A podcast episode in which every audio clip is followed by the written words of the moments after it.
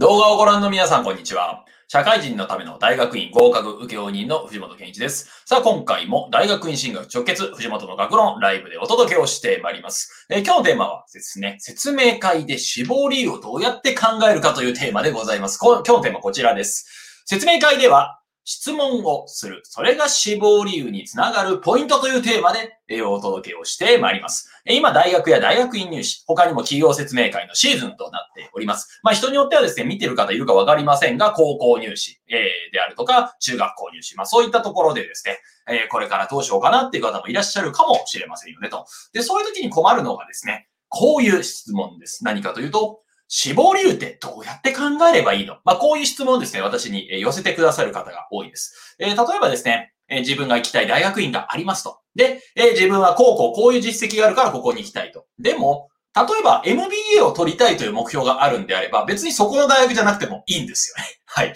言ってることわかります？何かというとですね、例えば MBA を取るためにこの大学院に行きますっていう人は結構いたりするんですけど、MBA って実はそこじゃなくても取れるんですよね。はい。通信制で、えー、取れるところもあったりしますと。じゃあなんでそこなのっていうと、答えられないっていう方がいらっしゃいます。まあ同様に例えばですね、はい、自分は看護師になりたいとか専門看護師になりたい。えー、そのために大学院や大学に進学したいっていう場合、で、だからここにしましたと言っても、そういう場所って色々あるわけですよね。特に関東圏だったらいくつもいくつも通学圏内にあったりすると。じゃあなんでそこなのって答えられない人がいらっしゃいますと。えー、同様に例えばですね、えー、メーカーを志望している方、学生さんが、えー、メーカーの就職試験を目指している場合も、自分はこうこうこういうところで昔からものづくりに興味があったみたいなところで、あなたのところを志望しましたというのも、別にうちじゃなくてもいいよねに答えられないんですよね。はい。これ例えば高校入試も全くそうですよね。はい。えー、私は中学校時代こういうことやってきました。で、自分の力を伸ばせるのはここしかないと思い考えました。他にも高校っていっぱいあるじゃんと。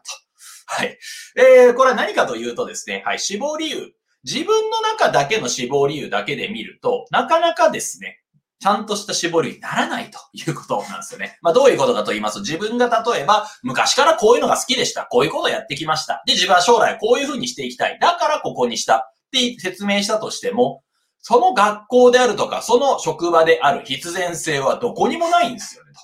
じゃあどうやって考えればいいのと。まあそのためにはですね、当然企業研究であるとか、まあ大学の研究とかそういうのが必要になってくるわけですよね。えー、例えば自分が大学院を目指したい場合であれば、自分が入りたいゼミのですね、えー、先生がいらっしゃいますと。で、その先生絶対論文は書いてるはずなんで、その論文を読んだりとか、その先生がお書きになった著作を読んだ上で、あ、こういう風な方向性なんだと。で、私はこの本を読んで、すごく感銘を受けました。まあ、感銘を受けてなくても、感銘を受けたことにするっていうのは一つテクニックですけれども、はい、感銘を受けましたと。まあ、なぜかというと、自分が長年感じていた疑問が、この分野を学ぶことで、解決できるんじゃないかというふうに学ぶことができたからです。みたいに言えたりするわけですよねと。まあ、それが大学院の志望理由にもなりますし、えー、またですね、企業の場合であれば、就職試験の場合であれば、自分自身が例えば、行きたい会社があると。で、その会社のことをどれだけ知ってますかということになってくるわけですよね、と。ただ、そういうふうにですね、自分が例えば調べるだけではなくて、一番いいのは説明会に行きましょうねと。で、そこにいる人たちと関わることが一番の死亡理由になりますよというのが今日の最大のポイントでございます。まあ今まで言ったのいくつか方法がありまして、まあ一つがですね、えその大学や大学院であるとか、企業について、はい、その場所についてを調べるとか。例えば慶応大学行きたい人だったら当然ながら慶応義塾っていうのは誰が作ってどういう思いがあったのかってわかるわけですよねと。まあ完全余談ですが学問の進めって本あるじゃないですか。あれって何かというと、はい、慶応義塾に行きましょうって本ですからね。はい。まあ、えー、だってあれ読むと慶応行きたくなりますからね。っていう感じの本でございます。えー、だから、ああいう感じでですね、その本の関係者が書いた本とか当然読んでますよね、みたいになるわけですよね、と。えー、例えばうちの塾から一番近い大学院のであるですね、小樽商科大学 MBA というところも、実はそこが出してる本ってあります。で、MBA について学べる本を出しているので、やっぱ当然それ読んでた方がいいわけですよね、と。えー、他にもですね、えー、うちからも受ける方がよくいらっしゃるんですが、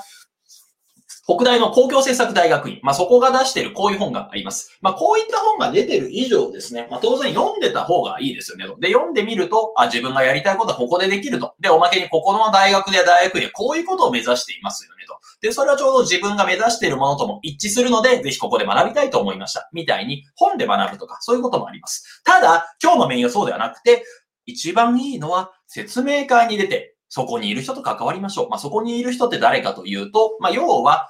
そこにいる教員であるとか、あるいはそこで働いている人、あるいは先輩社員、先輩の陰性、あるいは職員さん。まあそういった人と関わりましょうねということですと。で、そこで何をすべきかというと、今日のテーマでございます。はい、質問しましょうということですね。えー、例えば何かというと、はい、看護の、まあ、専門看護師を目指すとか、えー、で、場合であれば、専門看護師において一番求められるものは何だと思いますか？みたいなのを説明会で質問すると。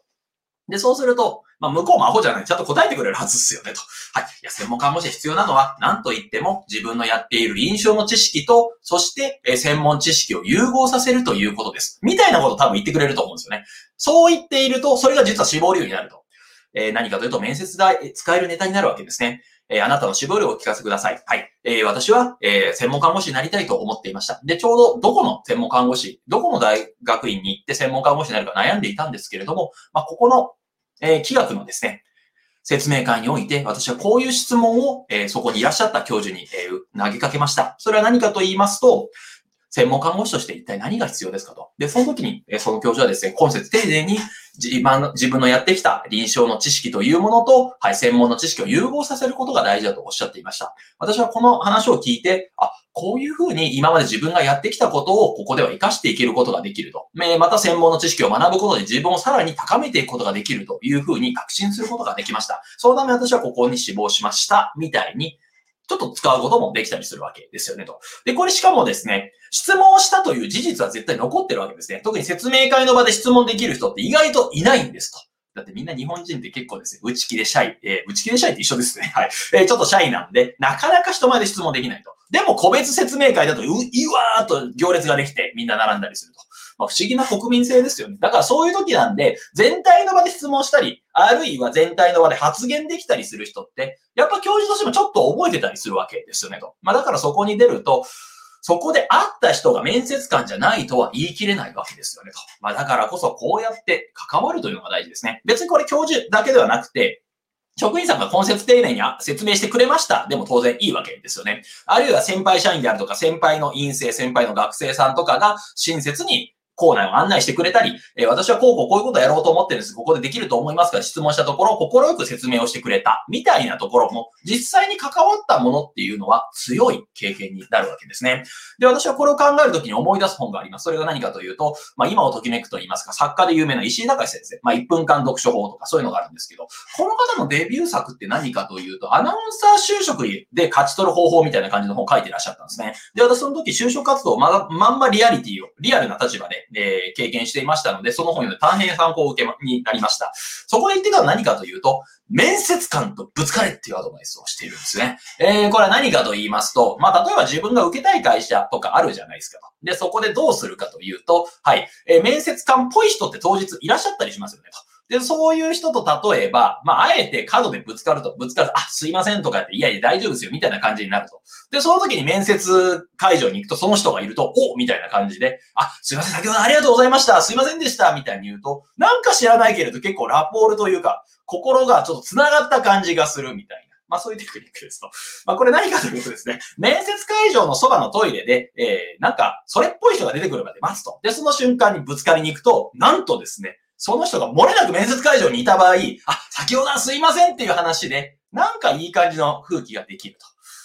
はい。いやこういうテクニックがあるわけですよね、と。はい。まあ、他にもですね、石井隆さんの本を読むと、はい。え絞りはありません。でも頑張ります、みたいな、まあ、今日のテーマを全否定するような言い方を説明してたりもしますけれども、まあ、面接官のぶつかるっていうのは、ある意味これ何かというと、交流をしたということですよね、と。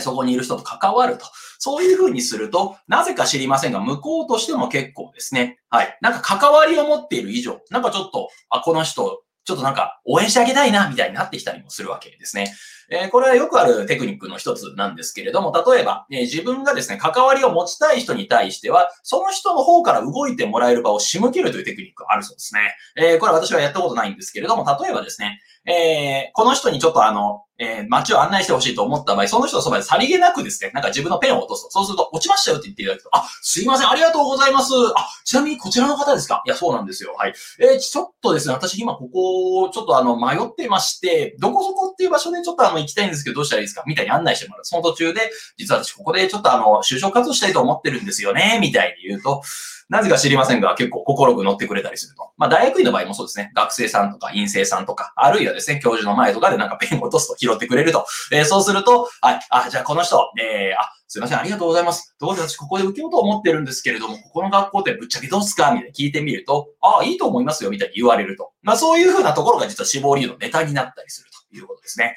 えー、ここで一体何が言いたいかというと、実際に行ってみましょうということですね。えー、特にコロナで入れないと言っても、例えばですね、コロナの中でも、例えば教授とか職員とかは出入りできたりするわけですよねと。で、その人はどういう雰囲気なのか、まあ、ぶつかりに行けとは言いませんけれども、まあ、そういったところを見てみると、なんとなく言うことが見えてきたりするわけですね。えー、また、オンラインの説明会もそうです。オンラインの説明会をやっている学校や大学院、ね、またですね、え一般の職場もあったりするわけですけれども、その時に例えば積極的質問をしたりとか、あるいはちょっとなんか人間的な関わりを作っておくと、まあ、面接の際にもそのネタが言えたりすると。大変、えー、教授が、えー、熱心にお話しいただいて、それがすごく印象に残っています。みたいなところがエピソードとしてあると、それは事実なので、死亡理由として使えると。で、おまけにですね、この内容というのは、どこの大学院でも使えるわけではなくて、そこにしか使えない、そこの企業にしか使えない技になるわけですね。まあ、なんでかというと、はい、別にですね、面接会の中で、えー、こういうふうな話をしたと、こういう返答が返ってきましたというのは、その場所でしかなかったわけじゃないですか。っていうことは、その学校に入るため、その職場に入るための最善の志望理由の一つになってくるわけですね。当然これだけで勝負するとちょっと弱いので、他のものも用意した上で、最後のですね、一つの隠し味みたいな、そういったネタとして使っていただけるのいいんじゃないかなというふうに思っております。えー、今回何をお話ししたか、総集編ですね、えー、まとめていきますと、えー、今日はですね、説明会で質問する、それが死亡理由につながるポイントというテーマで、死亡理由ってどうやって考えればいいんだろう大学、大学院入試、企業説明会で使える、ね、テクニックについてお話をしました。まあ、一番いいのは何かというと、例えば自分の過去を調べてきて、で、そこから自分のやりたいことを導き出す。で、それだけだと実はですね、どこでもいいになっちゃうんですよね。例えば、メーカー系の会社であればどこでもいいになるし、MBA が取れればどこでもいいになるし、専門看護師が取れたらどこでもいいになっちゃう。じゃあどうしたらいいかというと、自分が行きたい場所についての本を読むっていうのはまず一つですよねと。小樽商科大学 MBA だったら、例えば小樽商科大学 MBA についての、えー本が売ってるんですよねと。だからそれを読んでみると絶対そういうのにつながるし、自分が学びたい指導教員であるとか指導教授の論文や本を読むというのも一つつながるわけですよねと。で、それだけではなくて、実際に行ってみると。行ってみて、そこにいる説明会に出ましょうと。で、説明会に出ている人と関わるというところ。まあ質問をするが一番早いですし、まあ、石井隆さんの方にありました、ぶつかるというのも一つあるかもしれません。えー、とりあえずですね、相手と関わりを持って、相手に質問をして相手に何か言ってもらうと、こういう事実というのは残りますと。で、こういうエピソードを元に説明をすると、あ、この人は本当にちゃんと考えているんだなっていう風な印象を持ってもらうこともできますよねと。だからこそ説明会に出てそこにいる人と関わるというのを大事にしていただければと思います。えー、こういった形の情報発信をですね、毎日やっておりますので、もっと見たいという方は、いいねボタンやチャンネル登録ボタン、また概要欄からメルマガ登録、LINE 登録も可能ですので、お気軽にどうぞ。今回も最後までご覧いただきまして大変にありがとうございました。